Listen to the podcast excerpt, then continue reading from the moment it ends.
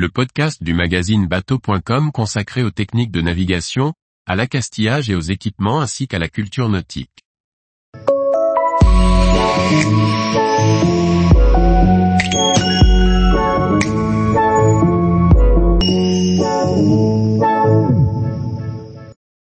Dans quelle mesure la météo influence-t-elle la hauteur d'eau? Par François-Xavier Ricardou.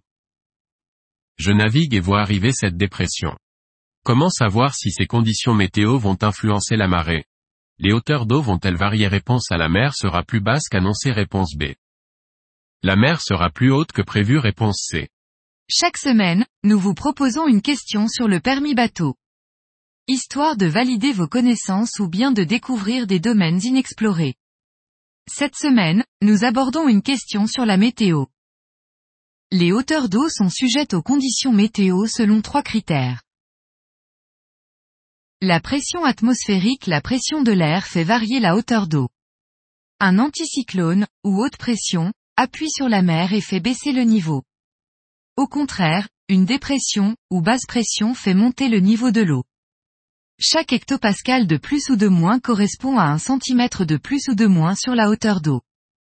Les prévisions de marée sont toujours considérées à une pression de 1013 HPA. Entre une pression barométrique de 1013 et 1003 hectopascal, la mer sera donc plus haute de 10 cm que les calculs uniquement issus de la carte. Le vent Un vent de mer peut pousser la mer, notamment au fond d'une baie, augmentant la hauteur d'eau. À l'inverse, un vent de terre fera diminuer le niveau.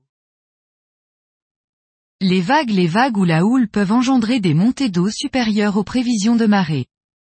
C'est souvent la crainte des habitants côtiers en cas de tempête.